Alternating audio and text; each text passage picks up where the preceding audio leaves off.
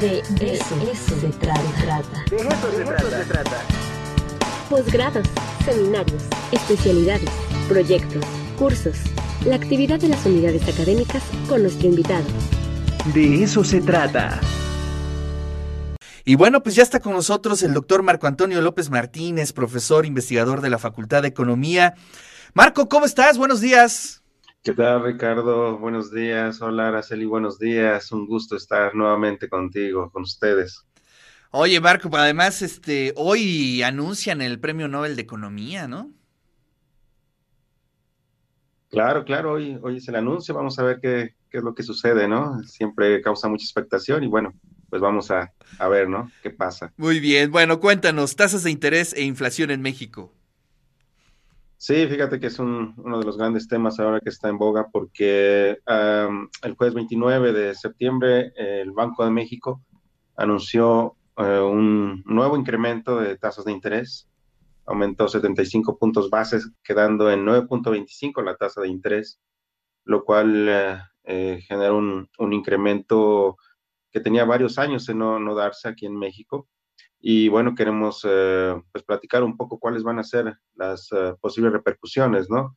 Eh, en ese sentido sobre la población.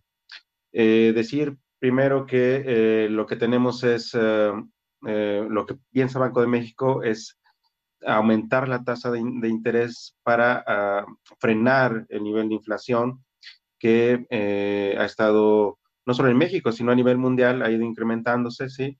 Y que tenemos niveles eh, que rebasan ahora el 8%, lo cual no se veía desde hace varios años, ¿no? Por lo tanto, entonces Banco de México lo que hace es intentar frenar este, este incremento de precios vía la tasa de interés, ¿no? Eh, la intención es eh, disminuir la demanda y obviamente eso tendrá, pues, impactos, ¿no? En el mediano y largo plazo, sobre pues, la población en términos sobre todo de, de los créditos, ¿no? Los créditos no solo a las, a las familias, sino también a las empresas.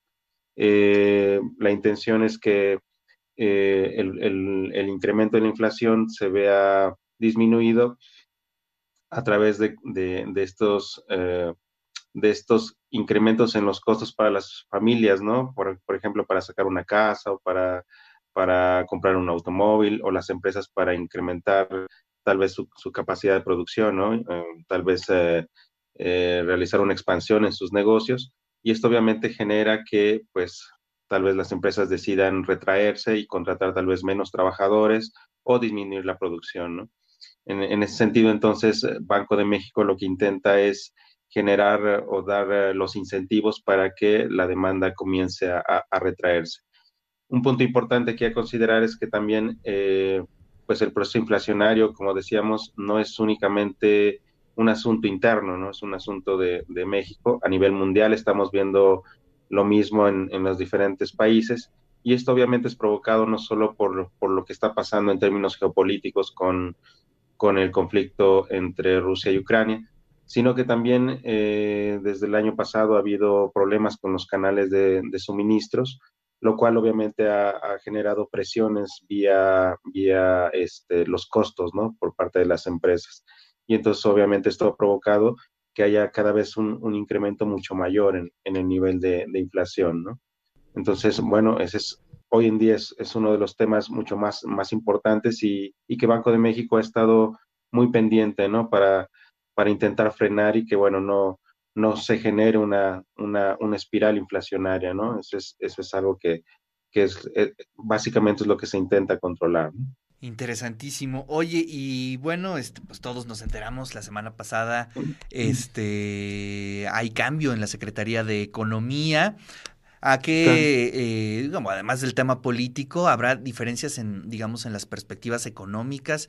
Eh, ¿Cómo observas ese cambio? Y bueno, pues sobre todo, pues este, la nueva secretaria sabemos que es, es, es una eh, mujer muy eficiente, ¿no? Ya lo demostró ahí eh, en el SAT. Y bueno, pues tu punto de vista como especialista. Sí, fíjate que en general, eh, nosotros, o yo lo que podría decir es que la política económica en términos de tanto a nivel fiscal como a nivel monetario no han sido eh, eh, digamos, todo lo, lo, de izquierda que uno podría decir, ¿no? En general, por ejemplo, este anuncio de, política monetaria va mucho en línea, pues, con la, con la política convencional, ¿no? Eso es algo paradójico, ¿no? Eh, uno pensaría que tal vez la, la, política tanto fiscal como monetaria podrían ser más, uh, pues, digamos, uh, un poco diferente a lo, a, lo, a lo convencional o tradicional, a la economía ortodoxa más bien, pero pues realmente se ha alineado bastante y eh, pues yo creo que no, no va a haber así muchos cambios significativos, dado que, eh, como te decía, se, se intenta eh, las políticas que se han implementado actualmente, pues básicamente son las mismas que se, que se generan en otros países. por lo tanto, entonces me parece que no va a haber un cambio sustancial en términos de la política que se está implementando.